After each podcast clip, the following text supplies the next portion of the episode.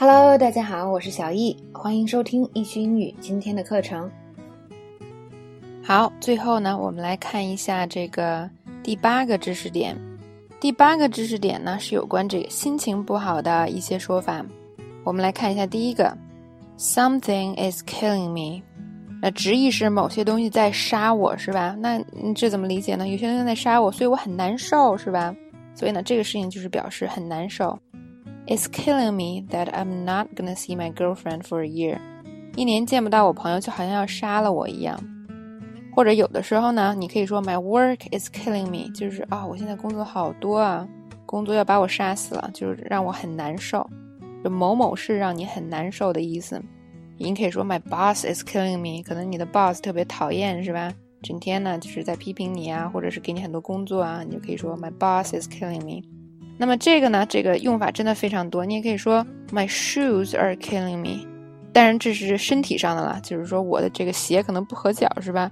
它把我脚弄得特疼，所以呢，就是我的鞋让我很不舒服的意思。OK，来看第二个，第二个呢叫做 It's tearing me up inside。那么直译是什么？就是在我的内心里有什么东西把我正在撕碎，是吧？这个也是，你看跟上面那个意思有异曲同工之妙。所以呢，有个东西在这样对待我，所以我就很难受嘛。所以可以翻译的比较文艺，叫做柔肠寸断啊，什么东西在撕扯我？来看一下例句：This breakup is tearing me up inside. I don't know if I will ever be happy. 这个分手呢，让我伤心欲绝，柔肠寸断。我不知道我还能不能快乐起来了。OK，这个是 tearing me up inside 的用法。其实用法也比较直接，是吧？每当有什么东西让你真的很伤心、很不愉快、很不开心，就可以用这个了。OK，那么来看第三个，I'm dying on the inside。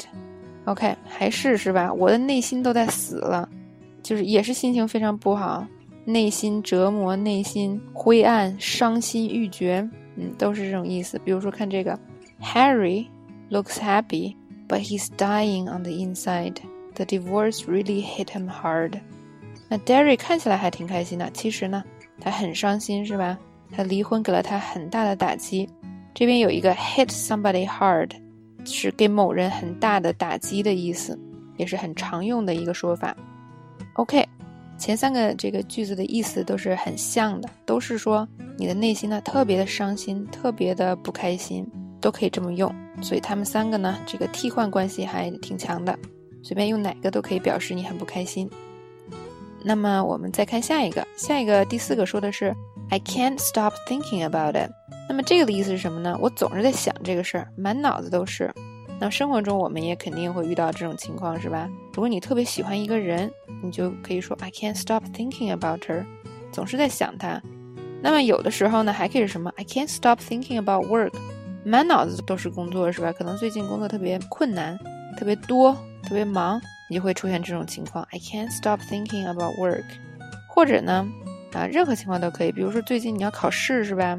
那么有一门呢，这个特别难，然后呢，你每天都在担心，哎呦怎么办啊？数学学的不好，我就怕数学这次挂科。I can't stop thinking about math。所以呢，这个 about 后面是可以加任何事情的，只要是最近占据你脑子的事情都可以，就是让你很纠结的这么一个事情。OK，那么看第五个，It's on my mind all the time。这个跟第第四个的意思也是非常像的，就是说也是这个事情呢总在我的脑子里，我总是在想这个事情。What he said is on my mind all the time. I can't believe that's how he feels about me。那么他说的话呢，我总是这个挥之不去，我没法相信他是这么看我的。可能呢，这个人说了一些关于你的这个看法。你才发现哦，原来别人是这样看我的，所以呢，之后你总是忘不掉这个话，是吧？所以呢，这个他说的话就 always on your mind。同样呢，你想说，就他说的这个话呀，总在我的脑子里。你可以用第四个，完全可以代替，是吧？I can't stop thinking about what he just said。OK，是一模一样的意思。好，那我们进行下一个啊，第六个，is keeping me up at night。那么某件事情呢？Keep somebody up at night 是什么意思啊？就是让某人晚上睡不着觉。如果某件事情让你晚上睡不着觉，辗转反侧，就是什么？就是你总是在想着它，所以它引申意思就是说你一直在想着这个事情。比如说呢，我看这个，Our startup is keeping me up at night。我们的创业公司让我辗转反侧，因为可能有很多新的事情要做，或者是最近这个你的公司的状况不是特别好，或者你们有一个特别大的计划要实施。那因为这个事情呢，可能你总是要想着，所以它就会让你晚上睡不着觉，是吧？再看下一个，My relationship troubles with Rick is keeping me up at night。那这个是另外一种情况了，就是你的感情出了问题。所以呢，它让你晚上睡不着觉，因为你老在想这个事儿嘛。OK，第七个 ，I'm losing sleep over it。我呢，这个总是失眠呢。Over 这个 it 就是你为之失眠的事情。比如说，My best friend has been losing sleep over his financial situation lately。我朋友呢，最近在为他的经济情况这个失眠，是吧？因为他刚失业，所以又不知道以后他该怎么办。那么这个 I'm losing sleep over something 和 It's keeping me up at night， 这意思也是非常相近的，都是为某事儿失眠，睡不着觉。那引申为说这个一直在想着这个事儿是吧？某事儿让你很这个焦虑。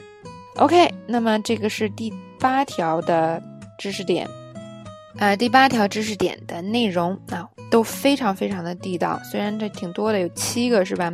但是每一个都是在这个生活中和美剧中经常出现的说法，所以呢，推荐大家好好学一下。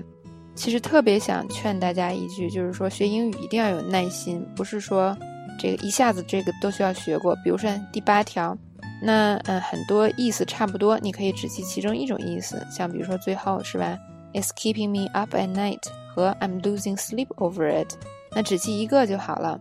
但是呢，如果你看一遍或者听小易给你讲一遍，你会对它有印象。那么这个对你以后慢慢学会它、掌握它是有非常大的帮助的。好，那么今天我们的讲解又到这里结束了，我们明天再见。